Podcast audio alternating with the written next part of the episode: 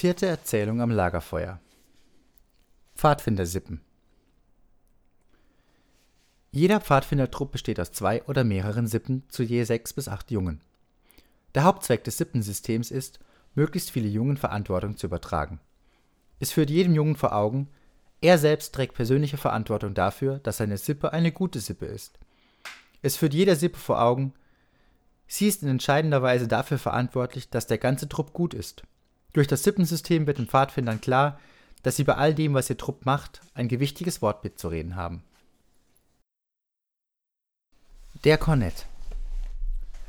Jede Sippe wählt einen Kornett. Der Truppleiter stellt an den Kornett große Anforderungen und lässt ihm bei der Durchführung der Sippenarbeit freie Hand. Der Kornett wählt sich einen anderen Jungen als Gehilfen. Das ist der Hilfskornett. Der Kornett ist für die Wirksamkeit und das Auftreten seiner Sippe verantwortlich. Die Pfadfinder seiner Sippe hören auf ihn, weil sie eine Gemeinschaft bilden, die zusammenspielt und sich für die Ehre und den Erfolg der Sippe hinter den Kornett stellt. Der Kornett andererseits gewinnt durch seine Tätigkeit jene Übung und Erfahrung, die einen jungen Menschen befähigt, volle Verantwortung zu übernehmen. Der Kornett darf von keinem Pfadfinder je etwas verlangen, was er nicht selbst zu leisten bereit wäre. Er muss jeden Einzelnen dadurch zu begeisternder Mitarbeit bringen, indem er dessen Bemühungen ermutigt. Überall im Leben braucht man junge Männer, denen man Verantwortung und führende Stellungen anvertrauen kann. So hat der Kornett, der seine Sippe erfolgreich geführt hat, gute Aussicht, auch in seinem späteren Leben Erfolg zu haben. Der größte Teil eurer Arbeit in der Sippe besteht in der Durchführung von Pfadfinderspielen und Übungen, durch die ihr euch Erfahrungen als Pfadfinder aneignet. Ein Wort an die Kornetts. Ich wünsche, dass ihr Kornetts eure Sippe selbst ausbildet, da ihr die Möglichkeit habt, jeden einzelnen Jungen in eurer Sippe zu erfassen und aus ihm einen tüchtigen Kerl zu machen. Es hat keinen Zweck, ein oder zwei blendende Pfadfinder zu haben, wenn die übrigen nichts taugen. Ihr müsst darauf hinarbeiten, dass alle etwas wert sind. Der wichtigste Schritt zu diesem Ziel ist euer eigenes Beispiel, denn was ihr selbst tut, werden eure Pfadfinder tun. Zeigt ihnen, dass ihr Anordnungen gehorchen könnt, gleichgültig, ob es sich um mündliche Aufträge oder um gedruckte oder geschriebene Weisungen handelt, und dass ihr sie durchführt, gleichgültig, ob euer Truppleiter anwesend ist oder nicht. Zeigt ihnen, dass ihr auch Spezialabzeichen für tüchtige Leistungen erwerben könnt und eure Jungen werden eurem Beispiel ohne viel Zureden folgen. Aber merkt euch, dass ihr sie leiten und nicht antreiben dürft. Trupprat Der Trupprat ist ein wichtiger Bestandteil des Truppsystems. Er ist ein ständiger Ausschuss, der die Angelegenheiten des Trupps in Ordnung bringt. Er besteht aus dem Truppleiter und den Kornetts und Hilfskornetts. In vielen Truppräten ist der Truppleiter wohl anwesend, stimmt aber selbst nicht ab. Truppräte haben in vielen Fällen auch in Abwesenheit des Truppleiters den Trupp weitergeführt. Der Trupprat entscheidet über das Programm, über die Lager, über Auszeichnungen und andere Fragen, die die Leitung des Trupps berühren. Die Mitglieder des Rates sind zur Verschwiegenheit über die Gegenstände der Beratung verpflichtet. Nur jene Beschlüsse, die den ganzen Trupp angehen, also Wettbewerbe, Ernennungen usw., so sollen öffentlich kundgemacht werden. Namen und Zeichen der Sippen der Trupp wird nach dem Ort, zu dem er gehört, benannt, die Sippe aber nach einem Tier, wobei es zweckmäßig ist, nur Tiere zu wählen, die in der betreffenden Gegend zu finden sind. So hat vielleicht der Trupp London 33 fünf Sippen, nämlich beispielsweise die Regenpfeifer, die Bulldoggen, die Eulen, die Fledermäuse und die Katzen. Jeder Kornett hat an seinem Stock einen Wimpel, auf dessen beiden Seiten das Sippentier zu sehen ist. Jeder Pfadfinder hat in der Sippe seine ständige Nummer der Kornett ist Nummer 1, der Hilfskornett Nummer 2. Die übrigen haben die darauf folgenden Nummern. Die Pfadfinder arbeiten gewöhnlich zu zweit als Kameraden zusammen, also zum Beispiel Nummer 3 mit Nummer 4. Sippenwahlspruch. Jede Sippe wählt sich ihren eigenen Wahlspruch, der meist in irgendeinem Zusammenhang mit dem Sippentier steht. So könnten zum Beispiel die Adler als ihr Leitwort Hoch empor wählen. Sippenruf. Jeder Pfadfinder in der Sippe muss den Ruf seines Sippentiers nachahmen können. Zum Beispiel jeder Pfadfinder der Bulldoggen das Knurren der Bulldogge. Das ist dann das Signal, mit dem sich die Pfadfinder einer Sippe im Versteck oder bei Nacht miteinander in Verbindung setzen können. Kein Pfadfinder darf einen anderen Sippenruf benutzen als seinen eigenen. Der Kornett ruft seine Sippe zu jeder Zeit, indem er seine Signalpfeife und anschließend den Sippenruf ertönen lässt. Wegezeichen. Wegezeichen werden nahe am rechten Straßenrand gemacht, aber so, dass nirgends ein Schaden oder eine Beschädigung an fremdem Eigentum erfolgt. Wenn ein Pfadfinder Wegezeichen macht, die andere lesen sollen, zeichnet er dazu auch den Kopf seines Sippentiers. Wenn er beispielsweise sagen will, dass ein gewisser Weg nicht begangen werden soll, so zeichnet er ein Zeichen quer über diese Straße, das bedeutet, folge diesem Weg nicht, und fügt den Kopf seines Sippentiers hinzu, um zu zeigen, welche Sippe feststellte, dass dieser Weg nicht der richtige ist. Dann setzt er noch seine persönliche Sippennummer dazu, um mitzuteilen, welcher Pfadfinder es herausfand.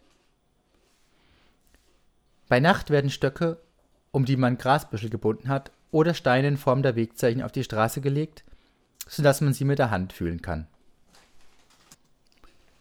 Sippenübungen Jeder Pfadfinder lerne den Ruf seines Sippentieres. Er soll auch angehalten werden, möglichst viel über die Lebensweise dieses Tieres zu wissen und so weiter. Das ist ein erster Schritt zur Naturbeobachtung. Jeder Pfadfinder fertige von seinem Sippentier eine einfache Zeichnung an. Diese wird als Sippenunterschrift verwendet. Die besonderen Pfadfinderwegezeichen werden im Freien verwendet. Man macht sie auf weichem Boden oder legt sie mit Hilfe von Holzstücken und so weiter. Feine Nachspür- und Verfolgungsspiele lassen sich unter ausschließlicher Verwendung von Wegezeichen durchführen. Schauspielerische Betätigung aller Art sollte gefördert werden. Vorführungen von Gerichtsverhandlungen und Stegreifspiele sind dafür eine ausgezeichnete Übung und sehr brauchbar bei den Abenden am Lagerfeuer oder im Heim, wenn ihr nicht ins Freie könnt. Spiele Pfadfinder trifft Pfadfinder. Die Pfadfinder werden einzeln, paarweise oder in ganzen Sippen ungefähr drei Kilometer voneinander aufgestellt. Sie müssen sich dann gegeneinander in Bewegung setzen und zwar entweder entlang einer Straße oder indem man jeder Gruppe einen Gegenstand im Gelände angibt, zum Beispiel einen Hügel oder einen hohen Baum, der direkt hinter der anderen Gruppe gelegen ist, sodass sie einander treffen müssen. Jene Sippe, welche die andere zuerst sieht, hat gewonnen. Dies wird angezeigt, indem der Anführer, Cornet, den Sippenwimpel hochhebt, damit der Schiedsrichter ihn sieht und dabei seine Pfeife ertönen lässt. Die Sippe braucht nicht geschlossen beisammen zu bleiben, aber immer ist jene Sippe Sieger, die zuerst den Wimpel hebt. Daher werden die Pfadfinder versuchen müssen, durch Signale, Zurufe oder Boten ständig in Kontakt zu bleiben. Die Pfadfinder dürfen dabei nach Belieben Listen verwenden, zum Beispiel auf Bäume klettern, sich in Fuhrwerken verstecken und so weiter. Doch sind Verkleidungen, wenn sie nicht ausdrücklich erlaubt werden, verboten. Dieses Spiel lässt sich auch bei Nacht durchführen. Debatten eine gute Übung für Winterabende im Heim sind Debatten über irgendwelche interessanten Themen, wobei der Truppleiter den Vorsitz führt. Er wird dafür sorgen, dass ein Sprecher sich im Vorhinein darauf vorbereitet, eine bestimmte Ansicht über das Thema zu vertreten.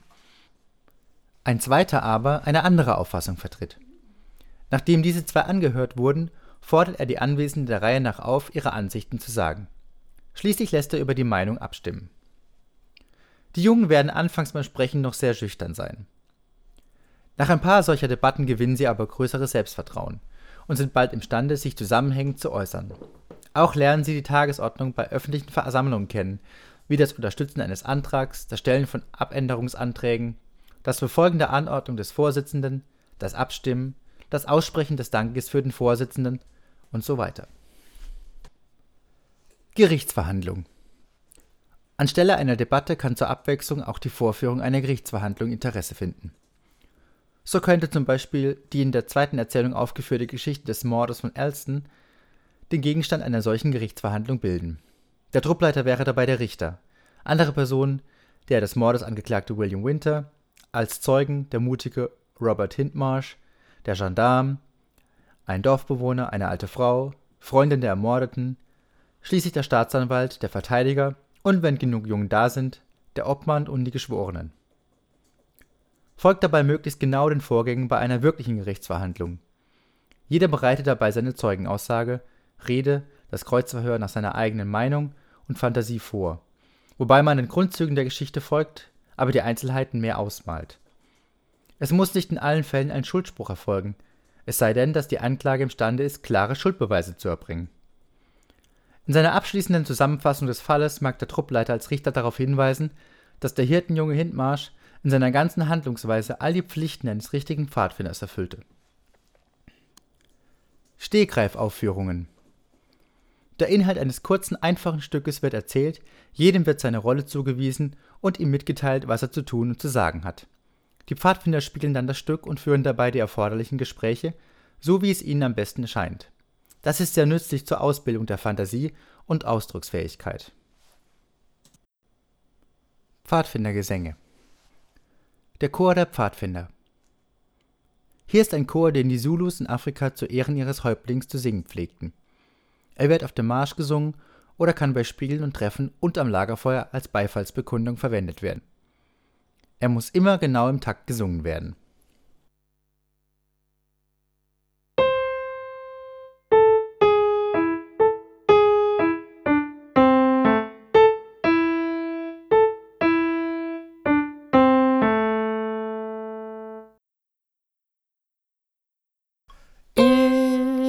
Gonyama, Gonyama, in Wobu, Yabu, Yabu, in Wobu. Kornett In Gonyama.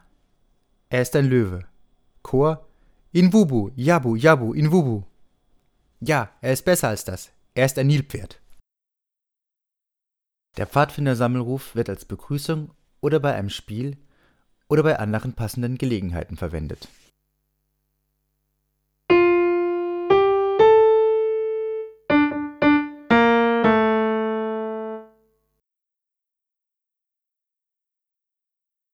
Sei bereit, Singer sing, bum bum. Kornett Seid bereit. Chor Singer sing bum bum. Bei bum bum aufstampfen oder auf etwas schlagen. Der Pfadfinderpfiff. Diesen Pfiff wenden Pfadfinder an, um die Aufmerksamkeit eines anderen Pfadfinders auf sich zu lenken.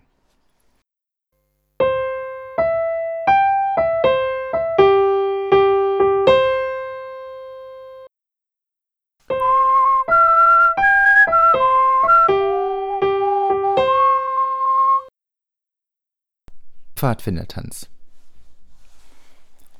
Die Pfadfinder treten Linie an, der Kornett vor ihnen. Jeder hält seinen Stock in der rechten Hand, die linke auf der Schulter des Nebenmannes. Der Kornett stimmt das Ingonyama-Lied an, die Pfadfinder singen den Chor, wobei sie beim ersten Mal ein paar Schritte nach vorne machen und bei den langen Tönen im Takt aufstampfen. Bei der Wiederholung des Chores der Pfadfinder treten sie wieder zurück. Beim dritten Mal machen sie, immer noch einander an den Schultern haltend, links um und bewegen sich in einem großen Kreis herum, wobei sie den Chor wiederholen, bis der Kreis geschlossen ist. Dann bilden sie einen weiteren Kreis, in dessen Mitte einer von ihnen tritt und einen Tanz vorführt, der darstellt, wie er einen Gegner beschleicht und dann mit ihm kämpft. Den ganzen Kampf, bis er endlich den Gegner tötet, stellt er pantomimisch dar. Die anderen Pfadfinder singen dazu den Ingonyama-Chor und tanzen jeder an seinem Platz. Wenn der Kampf beendet ist, stimmt der Kornett den Seid bereit Chor an, der zu Ehren des Pfadfinders, der gerade getanzt hat, dreimal wiederholt wird. Dann beginnen sie wieder den Ingonyama-Chor und ein anderer Pfadfinder tritt in den Kreis und stellt pantomimisch dar, wie er den Spuren eines Büffels folgt, ihn stellt und dann tötet. Während er dahin kriecht und das Tier beschleicht, kauen alle Pfadfinder nieder und singen den Chor ganz leise.